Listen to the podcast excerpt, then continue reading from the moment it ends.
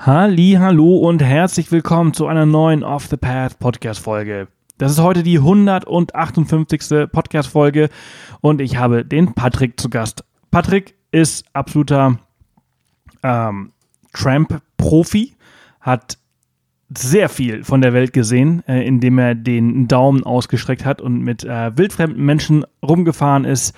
Und er hat auch gerade ein Buch geschrieben, was er veröffentlicht hat, per Anhalter durch den Nahen Osten. Und über diese Erfahrungen und Erlebnisse in Europa und auch im Nahen Osten sprechen wir heute. Das Buch findet ihr in den Show Notes, das habe ich euch da verlinkt. Eventuell bekommt ihr es aktuell ähm, zu einem ganz besonderen Preis durch diese Black Friday Craziness. Ähm, und Genau, wir sprechen so ein bisschen über seine Erlebnisse, was er Verrücktes erlebt hat. Das ist nämlich auch so einiges, äh, wie er zum Beispiel halt auch äh, mal belästigt worden ist äh, von anderen Männern. Das gibt es nämlich auch äh, beim Trampen. Ähm, über, seine, über die Vor- und Nachteile und wie man Co ähm, Trampen mit Corona aktuell vereinbaren kann. Auch sehr spannendes Thema. Also wir sprechen jetzt eine Stunde darüber. Und bevor wir das tun, möchte ich mich einmal bei euch bedanken für das Feedback zur letzten Folge. Letzte Folge war mit Melly über äh, ihren Roadtrip in Namibia und ähm, da haben mich ganz viele Nachrichten erreicht per E-Mail, auch bei Instagram. Also vielen, vielen Dank dafür. Viele waren sehr inspiriert und äh, der ein oder andere ist sogar direkt hinterhergereist, was ich sehr cool finde. Äh, sehr mutig, denn Namibia ist aktuell kein Risikogebiet. Das bedeutet auch, also Melly ist mittlerweile zurück und sie musste auch nicht in Quarantäne, ähm, war ganz normale Einreise. Ähm, und also alles easy.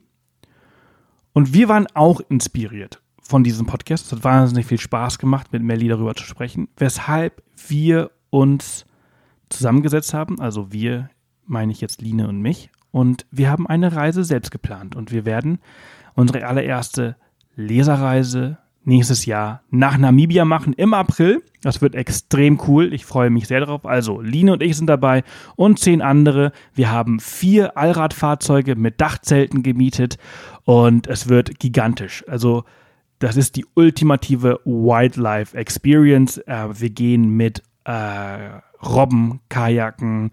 Wir werden ähm, in dem Dunestar Camp übernachten und, und, und äh, ja, unter den Sternen schlafen. Das ist eine gigantische äh, Erfahrung. Also dieses Erlebnis werde ich nie wieder vergessen. Wir machen eine Self-Drive-Safari im Etosha Nationalpark. Das ist total geil.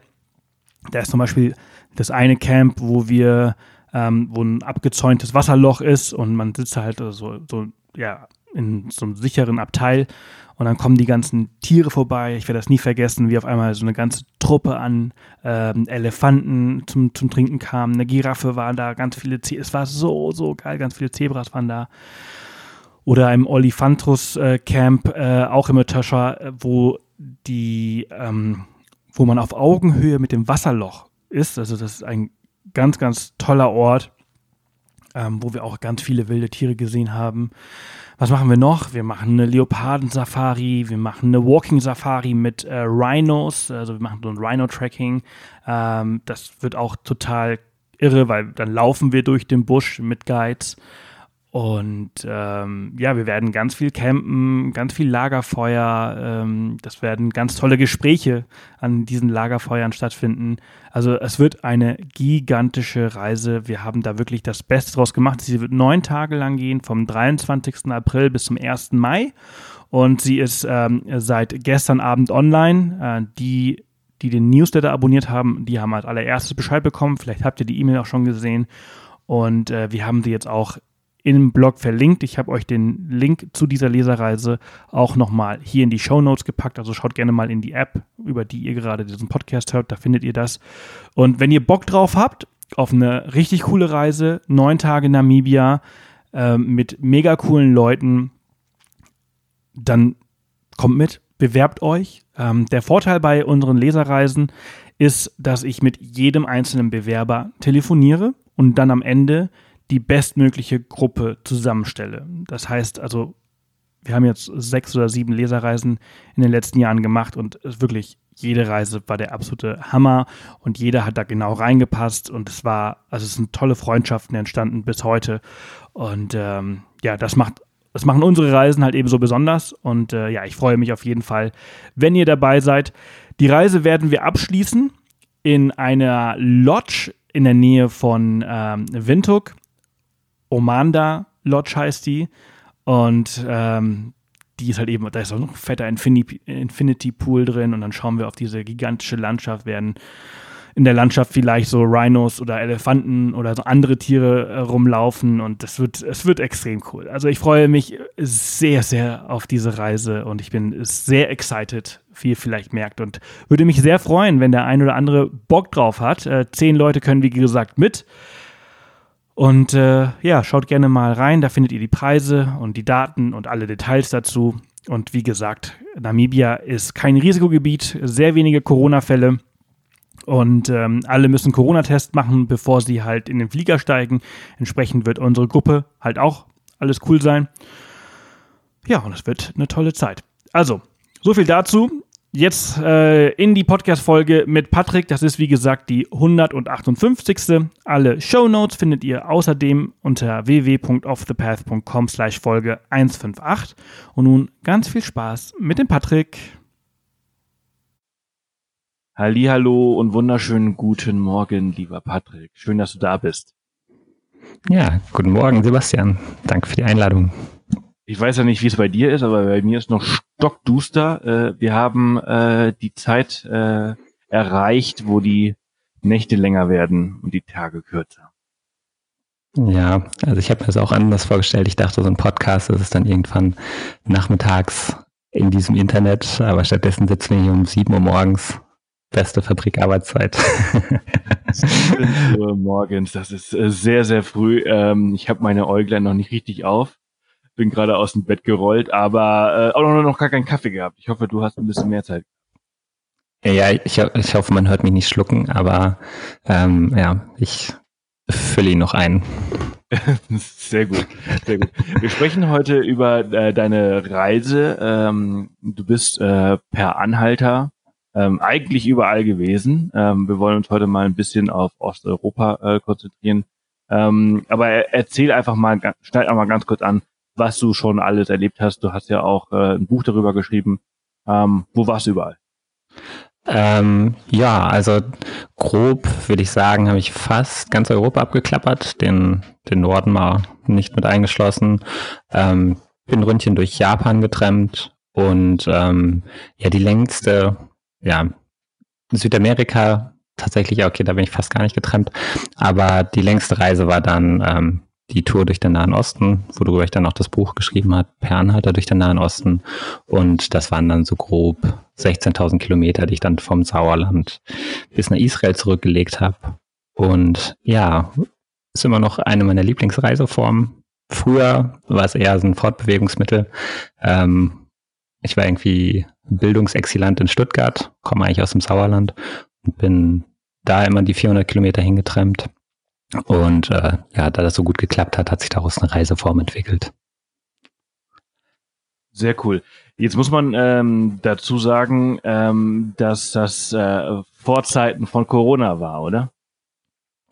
Ähm, genau, also momentan klingt Trump, glaube ich, so noch soziopathischer als sonst eigentlich. Ähm, deswegen will ich es momentan nicht machen, wobei ich auch gestehen muss, ähm, dass ich innerhalb Deutschlands mittlerweile nicht mehr trempe. Ähm, ich meine, ich werde ja auch alt und grau ähm, und mache halt hauptsächlich jetzt noch im Urlaub. Und das letzte Mal, dass ich getrennt bin, war tatsächlich mit dem NDR, ähm, weil die im Rahmen der Buchvorstellung gerne einmal mit mir trampen gehen wollten. Und ähm, ja, das war ein, schönes How to not hitchhike, würde ich sagen. Also ist ein bisschen schief gegangen. Aber ähm, ja, das war mein letzter Tramtour vor Corona im Februar. Wollte ich gerade sagen, wenn da so eine Gruppe an vier Leuten, also Kameramann mit Tonmann und äh, die, die Chefin oder der Chef quasi und du als Protagonist da stehst mit einem Daumen nach, nach draußen, da überlegt sich halt irgendwie so jeder nochmal so. Hä? Ja, also es, es tatsächlich, also es war, glaube ich, auch eine, also einerseits eine Fehleinschätzung meinerseits. Also wir waren tatsächlich nur zu zweit. Also es war der, okay. der Kameramann und ich. Und ähm, das erste Problem war, dass der Sender hat uns nach Buxtehude äh, verdonnert. Ähm, ich weiß nicht, weil der Name lustig klingt oder ja, sie, sie wollten halt auch ein paar Landaufnahmen und als Tramper, da scheut man die Landstraße äh, wie der Teufel das Weihwasser, ähm, weil man einfach unglaublich schlecht wegkommt. Also man kann sich ja vorstellen, wenn einem auf dem Land ein Auto mitnimmt, dann sind es halt vielleicht fünf Kilometer. Auf der Schnellstraße oder auf der Autobahn sind es dann halt eher 100. Und ähm, da die Wartezeiten gut und gerne ein Stündchen sind, ähm, ist das jetzt nicht so die Fortbewegungsmethode. Und deswegen hat es halt unglaublich lange gedauert. Dann haben sie noch eine ungünstige Verbindung gewählt. Vielleicht auch etwas, wo man als Tramper darauf achten muss, woher man will. Und äh, naja, dann hat es noch geregnet und ich glaube, am Ende saß ich so ein bisschen wie Krusty der Clown aus, aus den Simpsons im Zug vor meinem Laptop mit einem heißen Kaffee, klitschnass und war froh, dass es dann endlich vorbei war und ich dann nach Hause gehen konnte und quasi die Show zu Ende. Aber ähm, normalerweise ist es eine schöne Reiseform. Aber so ein, so ein bisschen Gedanken machen muss man sich quasi. Man kann auch beim Trampen viel falsch machen. Ja, ja, ja, das haben wir, habe ich schon oft gehört. Das ist ja quasi so ein, so ein Studium für sich. Also man muss man einfach extrem viel Erfahrung sammeln, ähm, an welchen Orten man quasi einsteigt, wo man den Daumen raussteckt äh, und äh, natürlich auch irgendwie, man entwickelt so eine Menschenkenntnis. Ja, auf Dauer irgendwie so nicht mit jedem einsteigen. Ja, genau schon. Also ich meine, schon mal ist es auch so, so ein bisschen ähm, esoterisch, wenn man dann irgendwo eine Stunde gestanden hat und dann denkt man sich, dieser Spot ist nicht gut und dann geht man fünf Meter weiter und dann hält sofort ein Auto. Dann redet man sich natürlich auch gerne ein, dass es an der genialen Entscheidung lag, aber es kann auch einfach oft der Zufall gewesen sein, dass äh, irgendwann muss er wer halten und das korrelierte dann zufällig mit dem Stellungswechsel. Aber genau, grundsätzlich gibt es ein paar Sachen zu beachten und ich denke, da wollen wir wahrscheinlich erst einmal drüber reden, allgemein, was braucht man zum Trampen oder was empfiehlt sich und vielleicht noch ein paar Tipps und dann, ja, sprechen wir über ja, Osteuropa. Äh, auf jeden Fall. Also erzähl mal gerne. Ich meine, ähm, also wie du, wie wir gerade schon herausgefunden haben, ist äh, Trampen äh, jetzt in, in aktueller Lage und in naher Zukunft eigentlich so ein Ding, was relativ äh, wenig Erfolg krönt sein wird. Also ich muss dazu sagen, ich habe tatsächlich äh, erst vor kurzem einen Tramper mitgenommen, ähm, habe äh, allerdings in dem Moment nicht geschaltet, dass wir Corona haben. Das ging ja eigentlich relativ schnell. Äh, und als er sich dann neben mich gesetzt hat und hat gesagt, äh, soll ich die Maske aufsetzen? Ich so, ach ja, da war was. Äh, äh, ja. Ja, ja also aber, ja. Tatsächlich, glaube ich, müsste wer mal dazu empirische Daten sammeln. Ähm, weil ich meine, wenn man es dann wieder so rum betrachtet, beim Trampen nimmt man ja eine Einzelperson mit, die dann vielleicht drei andere Personen trifft. Also es klingt jetzt nicht nach Super Spreader Event. Da ist, glaube ich, im Vergleich dann IC-Fahren vielleicht ein bisschen gefährlicher. Ähm, zumal man es ja mit der Maske dann noch selber in der Hand hat, wie ernst man das nimmt. Aber natürlich kann es sein, dass momentan die Leute noch sozial phobischer sind als als sonst. Ja, ja, ja, auf, auf jeden Fall, auf jeden Fall. Ähm, aber was wären, was wären, wenn jetzt jemand irgendwann mal sagt, also ähm, Geld ist knapp, ähm, hast, hast du das gemacht, weil, weil Geld knapp war oder weil du Bock drauf hast? Ähm, also zur Uni getrennt bin ich, weil Geld knapp war oder weil es ein bisschen günstiger war. Es war noch so ein bisschen vor den Flixbus-Zeiten. Ähm, aber ansonsten muss ich gestehen, bin ich nicht so der größte Fan von Backpacking oder ja, wenn es so schön nennt heutzutage, also Battlepacking. Ähm, ich muss schon sagen, für mich ist der Hauptgrund wirklich äh, Kontakt suchen. Also Trampen, würde ich sagen, als Reiseform empfiehlt sich halt für Leute, die Lust haben auf Überraschung und äh, Kontakt mit Menschen suchen. Also, weil ich glaube, es gibt keine Reiseform, wo man so sehr erzwingt, mit ja, Locals in Kontakt zu kommen, wie beim Trampen. Und ähm, ja, ich auch beim, also sowohl beim Campen als auch beim Couchsurfen oder auch beim Übernachten lege ich persönlich schon viel Wert drauf, dass ich mich nicht die ganze Zeit einladen lasse. Ähm, ich kenne auch so die ungeschriebene Couchsurfing-Regel irgendwie, dass der Gast dann halt auch einmal kocht so ein bisschen und das habe ich eigentlich auch beim Reisen immer gemacht. Ähm, nur durch dieses Trampen zwingt man sich halt dazu, ähm, ja, auf Leute zuzugehen, beziehungsweise bei denen ins Auto einzusteigen. Und wenn man dann erstmal eine halbe Stunde mit jemandem gefahren ist, ist natürlich so das perfekte Vorspiel, um irgendwie zu mehr eingeladen zu werden. Und das klappt tatsächlich auch erstaunlich häufig. Ich muss sagen, im bei dieser Nahostreise war es sogar so, dass ich dann irgendwann dem Couchsurfing ab abgeschworen habe, weil das Trampen so gut geklappt hat, also dass ich immer wieder eingeladen wurde, dass ich nicht mehr diese verbindlichen Couchsurfing-Events haben wollte, sondern lieber irgendwelche abenteuerlichen Einladungen im Hinterland, wo auch sonst normalerweise keine Couchsurfing benutzt. Und ist, glaube ich, dann noch so eskaliert. Das Extremste war, ich bin in einer Stadt, äh, zwischen zwei Städten bin ich viermal hin und her getrennt, nur um irgendwo eingeladen zu werden. Also ich hatte überhaupt nicht mehr vor, von A nach B zu kommen. Es ging echt nur um diesen Kontakt. Ähm, genau, also long story short, irgendwie, es ist für mich hauptsächlich äh, eine Kontaktform, würde ich sagen. Hm. Was, was sagst du den ganzen Müttern, äh, dass das doch super gefährlich wäre? Also du wirst ja jetzt auch äh, Vater. Äh. ähm, ja, super gefährlich. Also mir ist beim Trampen nicht viel passiert. Also würde sagen, also wenn je, ja, auch wieder länderabhängig. Ich glaube, die größte Gefahr beim, beim Trampen ist die Fahrweise ähm, der Leute. Und ähm, das ist schon manchmal so ein bisschen unangenehm gewesen. Und ich glaube, wenn mir irgendwie ein hypothetisches Kind sagen würde, oh, wir gehen jetzt in Georgien trampen, dann würde ich mich, glaube ich, schon als erstes an äh, die ganzen Kurven und Klippen erinnern, über die wir da mit viel zu hoher Geschwindigkeit geschlittert sind. Und ähm, vielleicht noch so eine georgische Eigenheit, die auch ganz lustig ist. Es herrscht Anschnallpflicht, aber die Gurte sind immer direkt schon eingeklickt.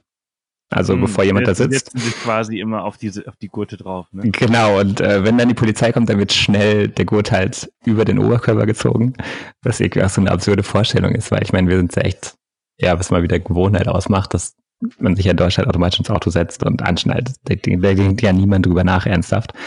Und ähm, da ist es halt neu und vielleicht so ein bisschen wie hier mit den Masken versucht man dann zu rebellieren und um seine Freiheit zu kämpfen.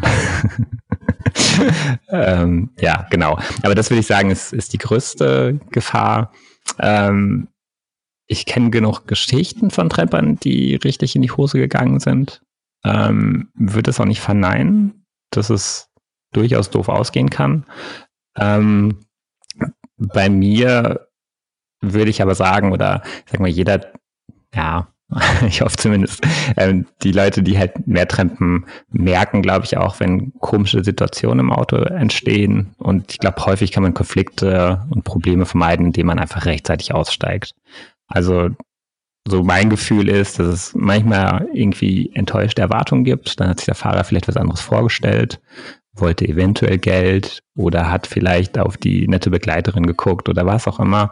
Und man merkt dann irgendwie mit der Zeit, aus irgendeinem Grund wird die Stimmung komisch, aber meistens schlägt es ja nicht sofort um. Also, dass jemand von, ich nehme nicht jemanden mit zu, ähm, ich habe ein Riesenproblem mit dir, sondern es wird langsam komisch und das merkt man in der Regel und steigt dann einfach aus.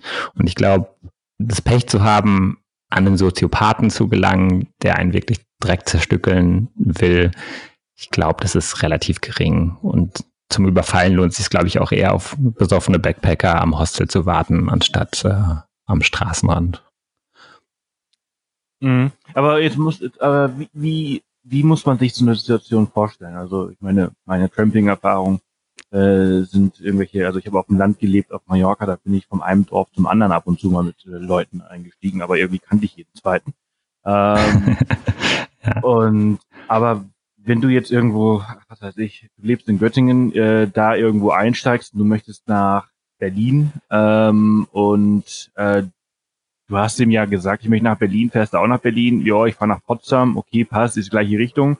Äh, und dann möchtest du aber schon irgendwie in Hannover aussteigen ähm, merkt er ja auch, dass er irgendwie nicht Potsdam ist. Also wie, wie gehst du da vor? Wie geht man da vor? Was ist da so die, das Protokoll oder? Ähm, das Protokoll, also ich treffe nicht mit Schild. Das ist, glaube ich, so der erste ideologische Grabenkampf wahrscheinlich unter Trempern. Ähm, ich finde, damit legt man sich zu sehr fest irgendwie. Und wenn ich dann Hannover auf meinem Schild stehen habe und da kommt wer aus Potsdam vorbei, der denkt sich dann, ich will nur nach Potsdam, den lasse ich mal stehen. Und ich meine, wenn man als Tramper 50 Kilometer vorankommt, dann ist man super happy. Ähm, deswegen, wenn ich Leute anspreche, frage ich eigentlich nur nach Richtung, also ob sie in die und die Richtung fahren. Und ähm, jetzt hängt es wieder vom Land ab. Also wenn man jetzt irgendwie auf einem, ja, auf der Autobahn zum Beispiel unterwegs ist, in Deutschland oder Euro, ja, Osteuropa mein, eigentlich auch, ähm, gucke ich halt, wann der nächste Rasthof kommt und ob der Rasthof vor der Abfahrt des Fahrers kommt. Und ähm, steigt dann entsprechend aus, weil auf die Autobahn wieder raufzukommen, das kostet ungefähr die dreifache Zeit, wie von der Tankstelle wegzukommen. Und deswegen lohnt sich dann halt immer bei den entsprechenden Tankstellen vorher auszusteigen. Und da kann man dann wieder den nächsten nach der Richtung fragen und packt dann immer so seine 100, 150 Kilometer ein. Und ähm, in Deutschland war so ein guter Daumenwert irgendwie Autofahrzeit plus 20 Minuten ungefähr pro Stunde. ähm, und das war dann so ungefähr das, was man meistens gebraucht hatte. Mhm. Aber und, äh, also worauf ich eigentlich hinaus wollte, war, äh, du hast eine Stresssituation, von der wir gerade gesprochen hatten. Ähm, Ach so, ja. Und du hast aber eigentlich noch, noch zwei, drei Stunden vor dir zu deinem eigentlichen Ziel. Sagst du, hey, einfach mal hier anhalten, ich steige hier aus oder das kann ja auch irgendwie ähm, ja, achso. Ja, Entschuldigung, sorry, das hatte ich wahrscheinlich überhört, gerade kurz mit der Verbindung. Ähm, ja, natürlich. Also ich würde halt sagen, es ist eine Ausnahmesituation. Also, dass ich wirklich aktiv ausgestiegen bin, jetzt was weiß ich, bei der gesamten Nahostreise, da waren so vier Situationen, die echt doof waren. Ähm, und ja, da muss man dann halt echt einfach mal einen sauren Apfel beißen. Also da macht man sich dann, ich meine, das ist ja dann eine Situation, die man wirklich als unwohl empfiehlt und unsicher. Und da steigt man dann einfach ab, egal wie man sich da gerade die Zielsetzung versaut. Also ähm, also ich, da bin ich auch, mein erstes Auto im Iran war ein kompletter Fehlschlag. Äh, da bin ich auch mitten in der Nacht irgendwo Nirgendwo ausgestiegen. Ähm, das war dann halt scheiße. Aber ähm, natürlich, wenn man Angst äh, um sein körperliches Wohlempfinden hat, dann ist es einem dann, glaube ich, auch egal, wo man dann aussteigt und ob man eine Stunde zu spät irgendwo ankommt. Das muss man dann mhm. einfach hinnehmen. Ja, ja, absolut. Was war der Grund, warum du da jetzt ausgestiegen bist zum Beispiel?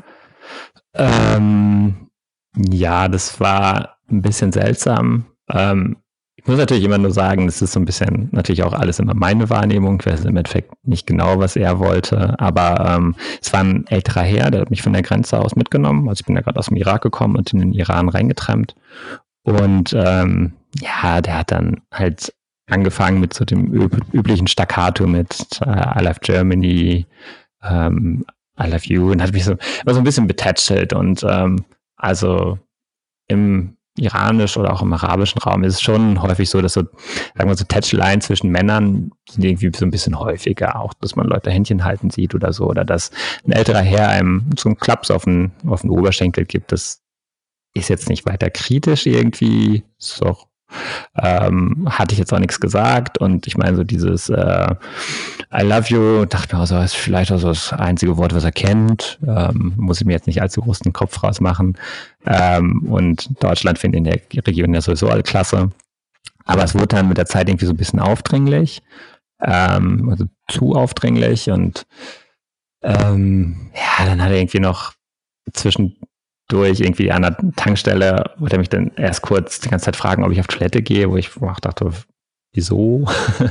ich schon so ein bisschen in meinem Kopf eingeredet hat, okay, der wollte vielleicht mit meinem Rucksack einfach davon dampfen, jetzt wo ich nicht auf seine Avancen eingegangen bin, aber vielleicht, ja, da hatte ich dann erst kurz mit meinem Host geredet, die hatten dann versucht, also dem Couchsurfer, der mich da erwartet hatte.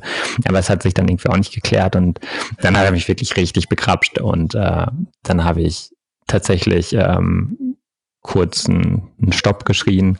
Ähm, das hat ihn dann so ein bisschen erschreckt und dann hat er einfach die Handbremse, also hat er dann in die, in die Bremse getreten, ist gehalten und ähm, ja, ich habe mich dann am Türrahmen entlang, entlang gehangelt, irgendwie als würden wir gerade an der Klippe stehen und ich runterfallen, wenn ich loslasse, weil mein Rucksack halt auch im Kofferraum war und ich natürlich auf keinen Fall wollte, dass er jetzt losfährt, während ich äh, aussteige.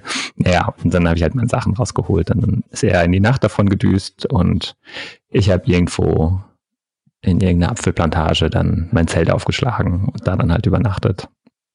Und dann kann ich vielleicht damit auch direkt mit dem ersten Tramp-Trip äh, schließen.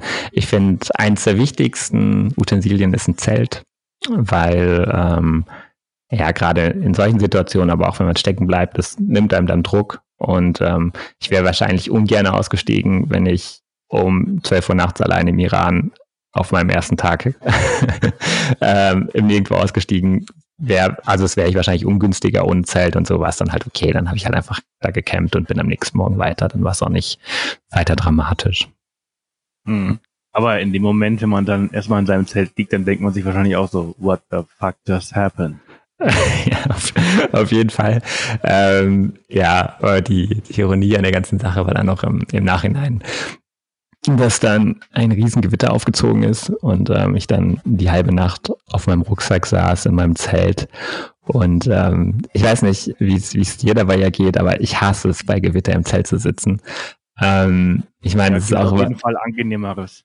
Ja, weil ich weiß, das ist vielleicht meine irrationale Angst, aber ja, ich setze mich dann immer vorbildlich in die Hocke, bis ich dann Wadenkrampf kriege und äh, ja, das war irgendwie dann auch wieder so ein komisches Gefühl, wenn man Angst hat, aber dann wird man zu müde, um noch weiter Angst zu haben.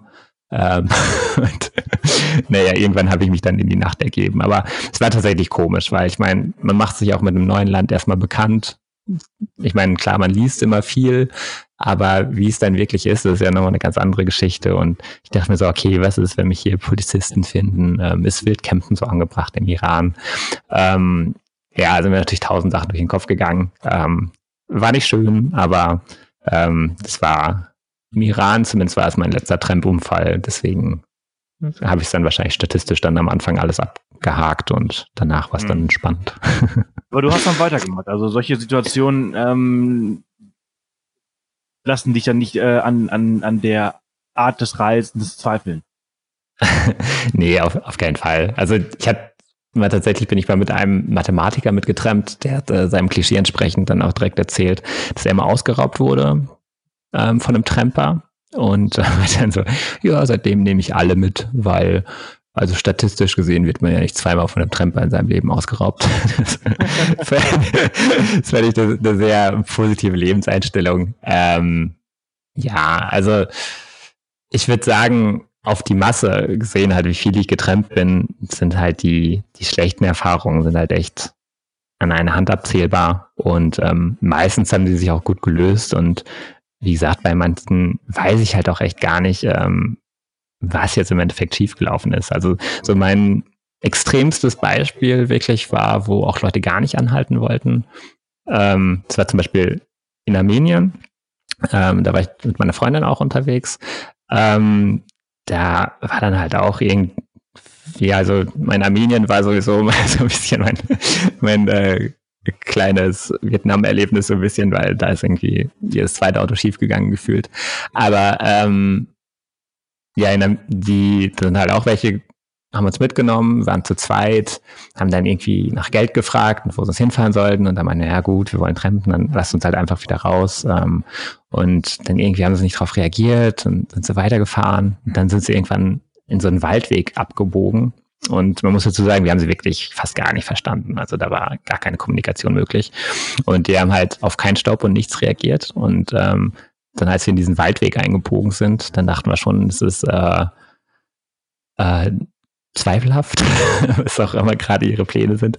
Und ähm, haben dann beide Türen, also links und rechts, die beiden Türen aufgemacht, mit den Füßen aufgehalten. Und dann konnten sie halt nicht mehr gescheit weiterfahren, haben dann auch angehalten, war dann auch, also haben dann unsere Rucksäcke genommen, sind gegangen und die beiden sind dann weitergefahren. Und ähm, da weiß ich halt auch bis heute nicht, ob die uns zerstückeln wollten und hinter ihre Blockhütte legen oder ob sie uns zum Trute an, am See einladen wollten. Also ich meine, es kann halt auch einfach nur ein Missverständnis gewesen sein. Ähm, aber in dem Moment war es für uns äh, nicht nachvollziehbar, was sie machen und das hat sich aber falsch angefühlt. Und ja, wie gesagt, also so waren die meisten Situationen dann irgendwie im Endeffekt und das ist eine Handvoll mal vorgekommen. Und man muss halt auch sagen, die guten Erlebnisse, die ich dabei hatte, die wiegen halt echt einfach alles auf. Und ja, Man, ja, schlechte Erfahrungen kann man überall machen. Also ich möchte ja auch nicht zu sehr auf diesen, auf diesen negativen Seiten äh, zu sprechen kommen, weil, wie du gerade sagst, ich ist ja bei uns beim Reisen ja oft ja auch so, ähm, dass äh, die positiven, deswegen machen wir es ja, weil wir eigentlich ja. meistens eine geile Zeit haben und diese geile Zeit einfach ähm, ja unersetzbar ist und die einfach so viel gibt. Und na, natürlich hast du, also ich trampe zwar nicht, und, äh, äh, aber bei meiner Art des Reisens habe ich natürlich auch schlechte Erfahrungen, aber die vergesse ich im Nachhinein ziemlich schnell wieder und die guten Seiten übrig. Ähm, ja. Und das wird bei und, mir wahrscheinlich nicht anders sein.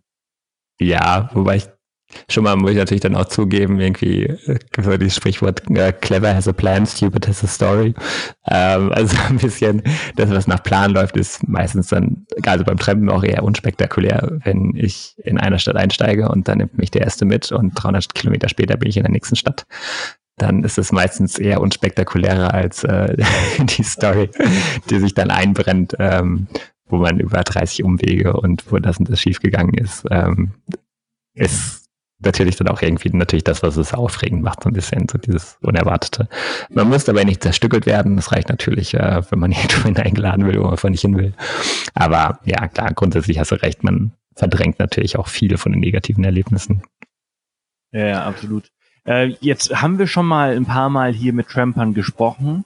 Äh, und jeder hat immer so seine eigene Art und Weise zu reisen und seine eigenen Tipps. Was sind denn so also wenn irgendwann mal diese ganze Pandemie sich gelegt hat, ähm, Tipps, äh, wie man an die ganze Sache rangeht, ähm, neben dem, dass man immer eine Einwegmaske dabei haben sollte. ja, ist lustig, wie sich die Zeiten ändern. ähm, war so lustig, war auf einer Hochzeit vor zwei Wochen, aber irgendwie so ein Opa und meinte, er hat immer, immer zwei Taschentücher dabei für seine Begleitung. Ähm, das ist höflich und das sollte man als, als Mann haben. Und ähm, da hatte ich gerade zwei Masken in meiner Tasche und meinte so, naja, Zeiten ändern sich. Heutzutage hat man für seine Begleitung eine Maske dabei. ähm, nee. ähm, ja, was, also wie bereits erwähnt, also wenn man, wenn man reist, äh, Zelt, finde ich, ist ein unglaubliches Beruhigungsmittel und macht, glaube ich, auch so ein bisschen einen Teil von dem Tramperlebnis aus. Also was noch am Trampen halt schön ist, ist, dass man ultimativ flexibel ist. Also was wir auch oft machen, ist, wir trampen irgendwo hin, gehen wandern, kommen irgendwo wieder raus, trampen weiter und man ist halt so völlig ungebunden. Also man hat noch nicht mal so ein Auto irgendwo stehen, man ist auf keine Busverbindungen angewiesen. Ähm, das, und das Zelt befreit halt einfach von dem Druck, dass man irgendwo ankommen muss oder auch, dass man im Kopf hat, oh Gott, das ist schon so spät, wir schaffen das niemals. Und ähm, bin einmal in ein Zelt getrennt und habe es auch bereut. Also habe es auch ausprobiert, ob's ob auch der Umkehrschluss stimmt. Ähm, das nächste ist das natürlich das Kartenthema. Ähm, bin natürlich zeitbedingt relativ lange mit Autobahnkarten oder einfach mit Landkarten getrennt. Würde ich weiterhin empfehlen, auf jeden Fall das zu machen weil es einfach gut ist für den Überblick so ein bisschen und man da auch gut drauf zeigen kann. Also es ist einfach groß, wenn man dem Fahrer dann irgendwie was andeuten will, dann ist es, glaube ich, leichter als auf einem kleinen Smartphone-Bildschirm halt so diese, diese Karte zu zeigen. Ähm, und es ist, glaube ich, auch so mit das wichtigste Ding, dass man klar macht, wo man grob hin will und sich auch zeigen lässt, wo der andere hin will und dass man dann mit dem Finger abgehen kann, okay, wie lange fahren wir denn jetzt auf der gleichen Strecke und das kann man auf einer großen Karte echt einfach besser als auf dem Smartphone. Und die, das andere Bedenken, was ich tatsächlich auch schon mal noch habe mit Smartphone versus Karte, schon mal finde ich es dann auch komisch, wenn man irgendwo im letzten Hinterland ist ähm, und wenn dann irgendwie ein Tremper in einem Auto sein, sein iPhone 9 zieht, das dann irgendwie dreimal so viel wert ist wie das Auto, in dem man sitzt. Ich finde, Weiß ich, also mir, ich finde, das ist irgendwie dann so ein komisches Verhältnis. Aber ähm, was ich sagen muss, ähm, OpenStreetMaps, ich meine, okay, das gilt ja für eigentlich alles Reisen, hat irgendwie unser Leben verändert. Ähm, man kann sich ja lokal die Karten runterladen von jeder Region. Und dann mit GPS ist ja dann echt sensationell, dass man internetlos quasi auf ein paar Meter weiß, wo man rumtüddelt. Und ähm, also in, in, Sizilien zum Beispiel war das einmal sehr beruhigend. Ähm, da sind wir irgendwie eingestiegen bei zwei Leuten, äh, also ja, auf Sizilien, bei zwei Leuten in äh, Tarnkleidung. Die haben uns dann hinten in ihren fensterlosen Van reingesteckt, wir saßen eingeklemmt zwischen der Wand und einem Hundezwinger mit so einem Schäferhund drin und äh, saßen auf einem Gewehr und konnten nicht rausgucken. und das war dann auch wieder eine der Situationen, wo man sagen würde, das klingt nicht klug, da passiert bestimmt was, aber es ist wie immer eigentlich gar nichts passiert. Aber da konnte man dann so schön auf OpenStreetMaps mitverfolgen, wie wir uns über die Insel bewegt haben. Und ähm, als wir dann bei unserem Zielort waren, haben wir dann einmal nett äh, nach vorne geklopft zu den beiden Herren und äh, ja, die haben dann aufgemacht und rausgelassen. Und da war OpenStreetMaps sehr praktisch und das ist, glaube ich, auch sonst. Ähm, ansonsten als Vorbereitung braucht man eigentlich nichts und ich glaube, das ist auch so ein bisschen das Schöne am Trampen, dass man nicht so viel planen muss, weil man hat ein grobes Ziel, aber irgendwie Planung ersetzt ja nur Zufall durch Irrtum und beim Trampen kriegt man dann meistens 300.000 Tipps, was man wirklich machen sollte oder wo man noch mit hinkommen sollte oder wird eingeladen und ähm, dann ergibt sich halt einfach, was man macht. Und ich muss tatsächlich auch, ja, sorry. Nee, nee, ich habe hab nur, ich habe nur, ähm, ja, ja, alles gut. Äh, aber ja. Äh, das, du hast vorhin schon gesagt, also es ist äh, Travel like a local, ne? Das, das stimmt auch schon, dass du halt einfach viel äh, im, im viel engeren Kontakt mit den Leuten kommst. Wahrscheinlich sogar noch enger als beim Couchsurfen. Weil beim Couchsurfen hast du eine Destination ja eigentlich schon gefunden. Beim Trampen findest du sie erst. Du kommst halt an Ecken, an die du sonst nicht gehen würdest. Genau, ich glaube, das ist so ein bisschen, also ich, der entscheidende Punkt. Ich meine, Couchsurfing, klar, es ist schon super lokal, aber ich meine, wenn man sich wiederum überlegt, welche Sorte von Menschen in der Internet-Community beitreten, das ist ja schon mal eine ganz andere Vorauswahl, als wenn man halt einfach nur in ein Auto einsteigt. Also ein Auto hat wahrscheinlich auf dem Plan fast überall auf dem Planeten so fast jede Gesellschaftsschicht also natürlich nicht jeder, aber zum, zumindest mal mehr als äh, Internet und Couchsurfing. Und ähm, deswegen klar ist es nochmal eine ganz andere Selektion. Und ähm, ja, wie schon gesagt, also ich habe mit dem Couchsurfing, dann zumindest im Nahen Osten, habe ich einfach komplett aufgehört, weil das die Tramp-Einladungen einfach mehr Spaß gebracht haben und auch viel mehr am Arsch der Welt waren. Was, glaube ich, auch noch das nächste Problem schon mal beim Couchsurfing sein kann, dass man ja auch vorher überlegen muss, wo man hinfährt und gar nicht auf die Idee kommt, irgendwie in irgendeinem drei Häusern, die irgendwo zwischen den Klippen hängen, ähm, zu gucken. Und da wird man dann eher beim Trampen noch hineingeladen. Ja, yeah, absolut. Ähm, wie ist deine Beobachtung bezüglich der Einladungen? Also bei mir auf Reisen ist es oft so, dass ich merke, dass Leute, die wenig bis gar nichts haben, viel offener mit Einladungen umgehen, als die, die viel haben. Ähm, das ist ein interessantes Phänomen. Ähm, beim Trampen in Deutschland habe ich die Beobachtung nicht gemacht. Da fand ich sehr ironisch, dass ich das Gefühl habe, dass mich da eher der Außendienstmitarbeiter im Audi mitnimmt. Also da ist es eher echt beim Trim tatsächlich Upper Class ein bisschen. Ähm, Im Ausland auf jeden Fall, wie du sagst. Also und ich weiß nicht, ähm, ich meine, so auf der einen Seite ähm, kann ich mir auch vorstellen, dass natürlich für Leute, die sich nicht leisten können zu reisen, natürlich unheimlich spannend ist, auch mal einen Fremden zu sehen quasi. Ähm, dass es vielleicht so ein bisschen indirektes Reisen ist. Ähm, auf der anderen Seite ist das ja schon wieder eine fiese Unterstellung. Und ähm, ja, ich habe mir auch schon mal überlegt, vielleicht, wenn man selber nicht so viel hat, dann hat man vielleicht auch nicht so viele Verlustängste und dann ist vielleicht auch die Hemmschwelle leichter, irgendwie jemanden einzuladen, könnte ich mir vielleicht auch vorstellen. Also das, ich meine, wenn hier man irgendwie jemanden auf der Straße trifft, dann ist, glaube ich, bei den meisten Leuten der erste Gedanke, ob er dann mit einem Flachbildschirmfernseher dann irgendwie aus dem Haus rennt nachts. Ähm, ja, vielleicht macht das nochmal einen Unterschied. Und ähm, ansonsten glaube ich, ist auch von Land zu Land, je nach Kultur halt auch super unterschiedlich. Also ich meine, im arabischen Raum ist es ja häufig dann auch vom Koran eine Verpflichtung, Fremde aufzunehmen, so ein bisschen. Also da gibt's ja schon einen ziemlich starken Imperativ, irgendwie Gäste aufzunehmen. Ähm, die größte Gastfreundschaft habe ich persönlich im Irak erlebt, also im Nordirak.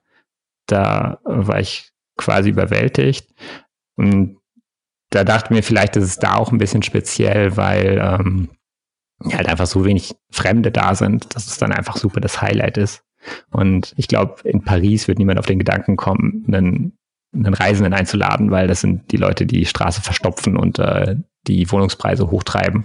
Also ich glaube, da hat man dann auch eine andere Assoziation mit, mit Reisenden irgendwie. Ja. Ja, macht absolut Sinn.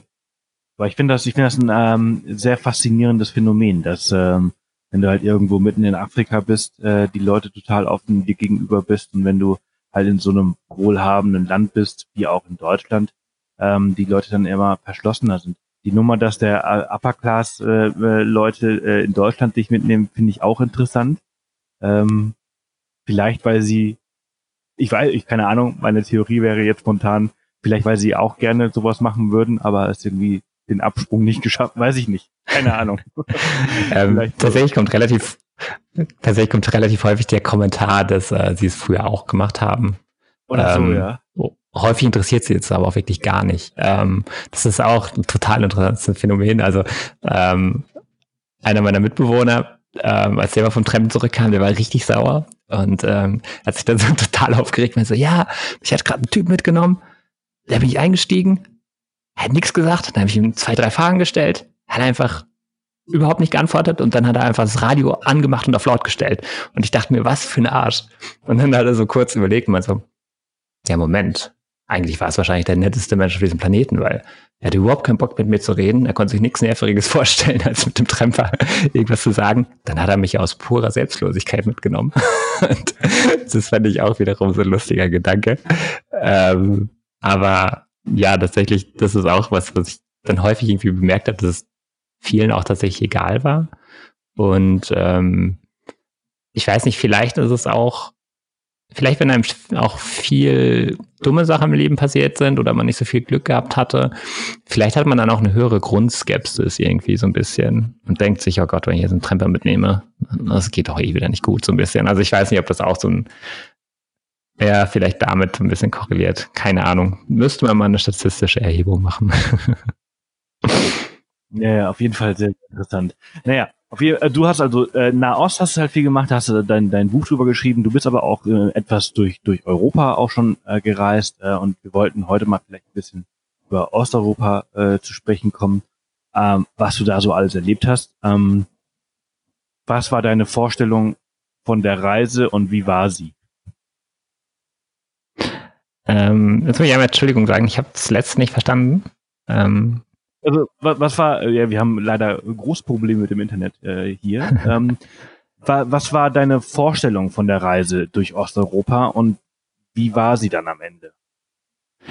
Ähm, ja, also jetzt die Reise, also auf dem Weg zum Nahen Osten, da war tatsächlich äh, Osteuropa so ein bisschen der Zubringer. Ähm, da habe ich äh, nach einem sehr komplizierten Schema mir die, die Orte ausgesucht. ähm, ich habe quasi jede Hauptstadt besucht, drei Tage lang. Und äh, das war exakt ungefähr die, äh, die Zeitspanne, die ich hatte, um in Istanbul anzukommen, weil ähm, das auch irgendwie ein bisschen komisch war. Also ich war davor in Japan und ein japanischer Freund von mir, der hat irgendwie mit mir zusammen getrennt und fand das ganz lustig und äh, wollte dann mehr reisen und hat dann zwei Tage bevor ich los bin gesagt, er würde gerne mit. Und beziehungsweise er hat gesagt, er findet die Reise toll, das ist alles schön und äh, er findet super spannend. Und er hatte natürlich nie gefragt, ob er mit darf, aber ähm, ich habe dann die Andeutung verstanden und habe ihn dann eingeladen. Und er ist dann zwei Tage später in Prag gelandet und ähm, hat aber schon seinen Rückflug gebucht. Und ähm, in Japan ist jetzt Urlaub nicht so das Nummer eins Thema, deswegen hat er halt nur zwei Wochen gehabt. Und deswegen mussten wir halt quasi in zwei Wochen von Prag nach Istanbul trampen.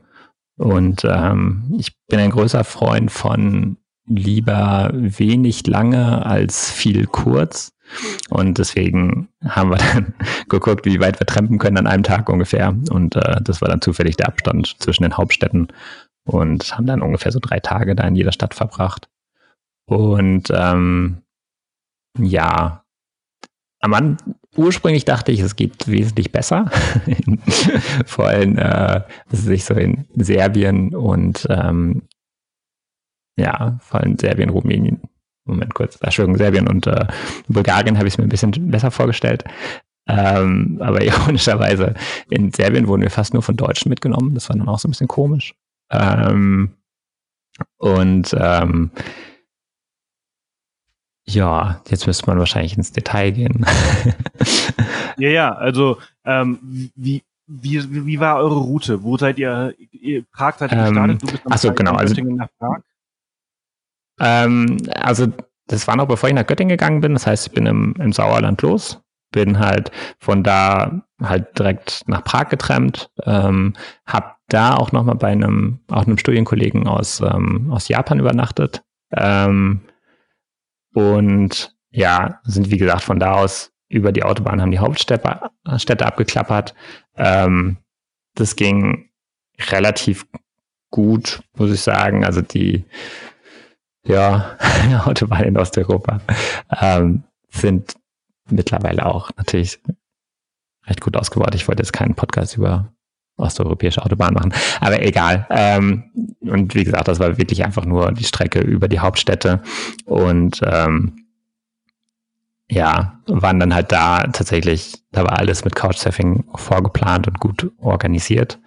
Und ähm, ja, man muss sagen, zum, zum Trampen ähm, ist da halt auch wieder lustig, wie lokal die Unterschiede, also wie die Unterschiede lokal total krass sind irgendwie. Ähm, zum Beispiel, um einen kleinen Schwenk zu machen, Rumänien, da war ich davor trampend unterwegs. Ähm, da kommt man super gut weg, auch auf dem Land. Da braucht man sich gar keine Gedanken machen. Ähm, allerdings ist da noch so ein bisschen taximäßig assoziiert. Das heißt, in Rumänien muss man immer ein bisschen Kleingeld dabei haben, was dann erwartet wird, dass einem das ins Handschuhfach gelegt wird, so, äh, dass man dem Fahrer das halt einfach gibt, so ein bisschen unaufgefordert. Ähm, ist in Polen übrigens auch so. Ähm, ja, und jetzt habe ich völlig den roten Faden verloren. Aber äh, ist das, la, la, ja. eben kurz nochmal eine Frage zwischenstellen, wegen des Bezahlens. Ist das dann, ja. also ist es ab und zu mal normal, äh, dass man auch äh, als Tramper was bezahlt? Ich dachte immer, dass man äh, das ein absolutes No-Go vielleicht ist. Genau, nee, das ist wirklich lokal halt wirklich abhängig. Also es gibt echt ein paar Länder, wo es wirklich ähm, erwartet wird und wo man halt auch echt für schlechte Stimmung sorgt, wenn man es nicht macht. Ähm, dafür vielleicht der Tipp, es gibt die Seite hitchwiki.org.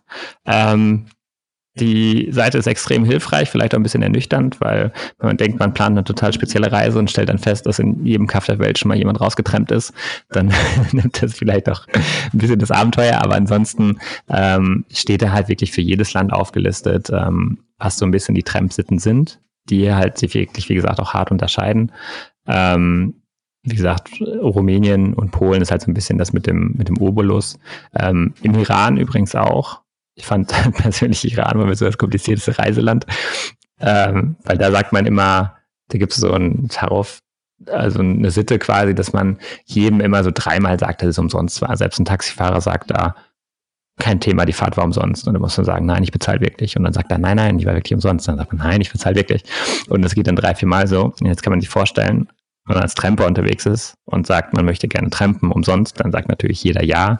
Er erwartet aber trotzdem, dass man bezahlt. Und ähm, jetzt ist natürlich die, die Frage, warum sollte das überhaupt ein Thema sein? Und ich finde, es ist schon relativ wichtig und das macht es dann auch kompliziert in so Ländern. Ähm, weil es geht mir nicht ums Geld sparen in dem Aspekt, sondern wenn ich beim Trampen mitgenommen werde, dann hat die Person ja auch immer irgendeine Motivation. Und in den Ländern, wo man fürs Trampen bezahlt, ist natürlich auch so ein bisschen natürlich das Ding da, okay, das ist eine Einnahmequelle. Und ähm, ich hoffe ja meistens, dass die Leute mich aus Interesse mitnehmen und äh, dann am Ende irgendeine Geschichte, Einladung, Überraschung quasi winkt. Und ähm, deswegen versuche ich halt vorher mal klar zu machen, dass ich nichts bezahle. Und ähm, ja, das ist dann, wie gesagt, in, in manchen Ländern ein bisschen kompliziert. Und ähm, ja, auch dann, dann nicht so angenehm, weil man da meistens auch schon mit so einem enttäuschten Blicken einsteigt. Also so genau das, was man erwarten will. Wenn jemand gehalten hat, weil er dachte, okay, da ist jetzt jemand aus Westeuropa, der bezahlt bestimmt gut und dann steigt er ein und sagt, er will nichts zahlen. Dann ist, glaube ich, schon so die, zum ersten Mal die Stimmung so ein bisschen im Keller. Ja, absolut. Ja. Was sind das so, was sind das für Beträge, mit denen man dann rechnen kann? Also das, also Mm, das sind Taxibeträge, aber, aber äh das ist nichts, was einem wehtun würde. Also wie gesagt, das sind so ein paar Euro-Beträge, so ein bisschen, wenn man da durch die Gegend schlittert. Und wie gesagt, deswegen meine ich ja auch, dass es jetzt nichts, was mir wehtun würde. Ähm, da ist nur so ein bisschen, also auch je nachdem. Ich meine, beim Trampen ist man ja auch schon mal unterwegs, wenn man irgendwo hinkommen will. Schon mal ist man einfach nur da, um was zu erleben, so ein bisschen, also je nach Reise oder was man gerade macht. Und ähm, ja, in, in Rumänien zum Beispiel waren wir halt viel wandern und sind halt einfach quasi so ein bisschen, wenn wir irgendwo aus den Bergen rausgekommen sind und dann kurz ins Basecamp wollten und dann in die nächste Region. Ähm, da war es dann halt auch okay. Da war jetzt auch nicht so zwingend die Überlegung, es muss jetzt unbedingt was passieren. Und ähm, tatsächlich hat sich da auch äh, relativ bescheiden rausgestellt. Also da war dann tatsächlich auch nicht so viel mit Einladung. Aber wie gesagt, wir waren auch viel wandern. Hm. Du sprichst ja wahrscheinlich keine 2000 Sprachen, sondern wahrscheinlich irgendwie so drei, vier. Ähm, wie ist das mit der Kommunikation äh, gewesen in, in Europa, aber halt auch, auch weltweit? Die, die Englisch sprechen ja auch nicht alle. genau. Also ja, natürlich komplett länderabhängig. Ich glaube, was ein bisschen international ist, dass irgendwie Lkw-Fahrer haben irgendwie so eine magische Fähigkeit, jeden zu verstehen. Ich weiß nicht, ob das, ich meine, die müssen ja eh die ganze Zeit Grenzen überqueren und mit jedem Zöllner der Welt klarkommen. Also mit dem klappt es tatsächlich immer überraschend gut, auch wenn sie kein Wort Englisch sprechen.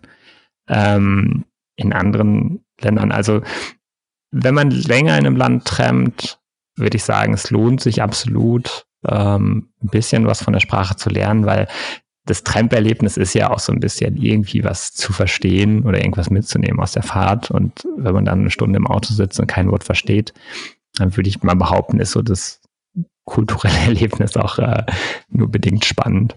Ähm, und was ich zum Beispiel in der Türkei ähm, war ich sechs Wochen am Trampen und da hat es tatsächlich am Ende auch relativ gut geklappt, weil bei jedem Tramp erzählt man ja die gleiche Geschichte. Dann, wenn mal wer besser Englisch spricht, dann wirft er einem noch ein paar Vokabeln zu, die man dann noch in sein Repertoire aufnimmt und ähm, ja, deswegen, da ging es dann zum Beispiel dann irgendwann relativ gut.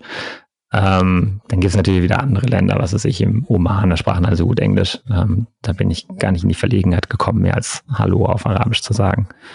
Ähm, ja, was weiß ich, ähm, dann andere Länder wieder wie, wie Japan, das ist absolut empfehlenswert, ähm, ein bisschen Japanisch zu können, weil einen das dann auch schon mal in, in Schwierigkeiten bringt, ähm, beziehungsweise nicht in Schwierigkeiten in dem Sinne, sondern dass ähm, einfach dieses Missverständnispotenzial ist natürlich extrem hoch. Und für mich als Tramper gibt es nichts Unangenehmeres, wenn Leute sich irgendwie in Umwege stürzen, was tatsächlich auch nicht selten passiert, dass sie einen dann irgendwie noch fahren wollen. Aber das ist ja eigentlich nicht der Sinn der Sache. Eigentlich will ich ja nur mitfahren, wo Leute eh schon mit äh, hin und her düsen. Und ähm, dann vielleicht derjenige, der dann halt einen Umweg gefahren ist, überlegt sich dann beim nächsten Tramper sammle ich den jetzt ein oder ach nee, ich habe jetzt keinen Bock, nochmal 50 Kilometer irgendwie eine Schleife zu fahren. Deswegen, ja, ja absolut. deswegen. Also ich kann mir jetzt richtig vorstellen, also Japan, also ich bin ja auch schon durch Japan, ich habe den, den ähm, also in Fe den Fehler in Anführungsstrichen, also es war kein Fehler, aber ich habe einen Fehler gemacht, dass ich mir einen Mietwagen in Japan genommen habe und mit dem Auto durch Japan gefahren äh, bin. Ja. Äh, statt wie jeder andere auch einen Zug zu nehmen oder vielleicht wäre es sogar cleverer gewesen zu trampen, aber da durchzufahren und einfach nichts zu verstehen. Gar nichts. Ja. Nicht lesen zu können. Ähm, wenn du Auto fährst, kannst du ja Google Translate nicht benutzen. Also Google hat ja diese tolle Funktion, dass du halt irgendwie auf so ein japanisches äh, Schriftzeichen äh, zeigst und dann übersetzt es dir sofort. Weil wenn du im Auto fährst und dann irgendwie sagt dir Google Maps, äh, bitte, ähm, keine Ahnung, da und da ab äh, die Autobahn verlassen, denkst du so, okay, scheiße, warte mal, ist das das? Ist das das? Nee. Oh, dieses Zeichen sieht aus wie ein Haus, dieses Zeichen sieht aus wie... Oh, das war irre. Wenn ich mir vorstelle, die sprechen ja natürlich auch alle sehr schlechtes Englisch. Nicht alle, ja. viele. Ähm, ja. Und das war schon echt irre. Kann ich mir auch gut vorstellen, dass das äh, auch gut anstrengend ist. Ja, das war, ich meine, ich war ja länger da, habe auch damals, also okay, verschiedene Bekannte würden das jetzt stark verneinen, aber eigentlich habe ich ganz fair Japanisch gesprochen. Ähm, und dann ging das natürlich, aber es ist auch, ich weiß gar nicht, irgendwer meinte mal, es liegt vielleicht so ein bisschen dran, dass viele Japaner nicht so viel Kontakt mit Ausländern haben, aber irgendwie die beherrschen irgendwie so die Superfähigkeit, einen auch überhaupt nicht zu verstehen, wenn man ein bisschen mit Akzent spricht.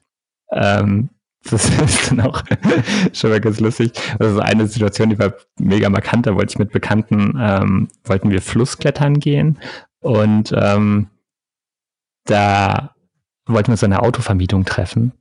Und jetzt muss ich ganz tief in mich gehen, wie es nochmal hieß. Ich glaube, das Auto hieß irgendwie Kuluma und ähm, dann wusste ich nicht, was Autovermietung heißt und dachte so, es gibt ja ganz viele englische Wörter im Japanischen und habe dann einfach gedacht, okay, to rent, dann ist auf Japanisch wahrscheinlich Lento oder sowas und habe dann irgendwie gefragt, äh, Kuluma Lento war der Undoko des K und ähm, dann haben mich halt fünf Leute starren mich so an überhaupt keine Ahnung, wovon ich rede.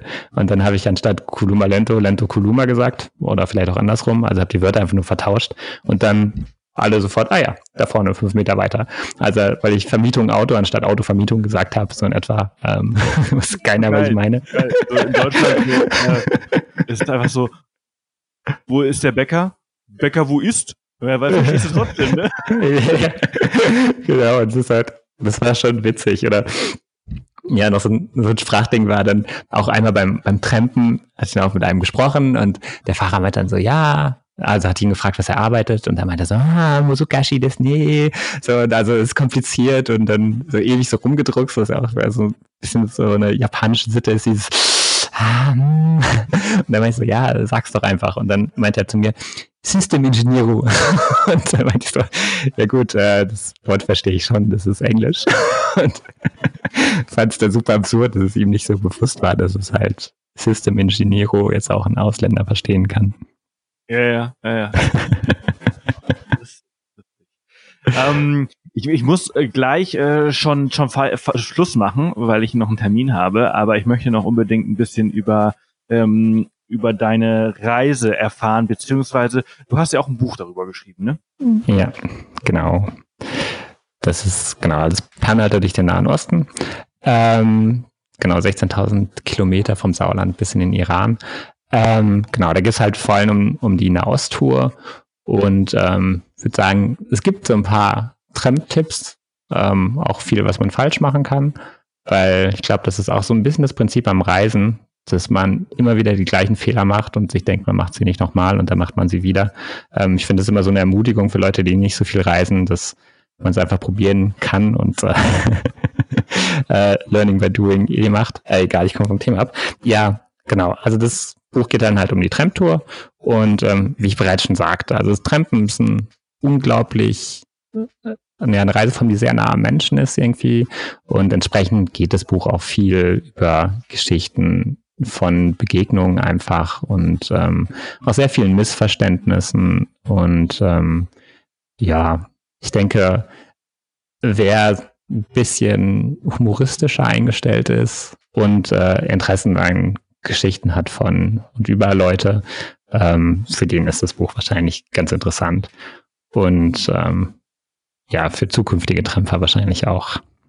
Hm. Meinst du, dass äh, sich die, dass die Tramp-Landschaft in Zukunft ähm, verändern wird, solange wir jetzt nicht wissen, ähm, wie lange so eine Pandemie läuft? Ähm, ja, ich meine, es gibt ja schon genug Stimmen, die sagen, die Pandemie hört jetzt gar nicht mehr auf. Und kann mir das auch gut vorstellen. Aber ich glaube, es ist halt, es pendelt sich jetzt irgendwie so ein Zustand ein, was verträglich ist und was nicht. Und ich würde halt auch sagen, in dem Sinne ist jetzt, äh, Trampen ist jetzt kein Fußballspiel, wo 30.000 Leute zusammenkommen. Und ich denke, das normalisiert sich schon. Und also, wenn man mal dann dran gewöhnt ist, ich glaube, dass Trampen dann auch wieder okay ist. Definitiv. Also, Musst du dann aber noch eine, eine, zweite Version, eine abgedatete Version äh, rausbringen mit Tipps äh, mit äh, Mund-Nasenschutz. genau, und mit, mit guten Vergleichen, dass man da jetzt Kreuzfahrten ja wahrscheinlich eher komplizierter sind als Trampen, soll man doch dann lieber Trampen gehen, anstatt aufs Kreuzfahrtschiff. Also. Das stimmt.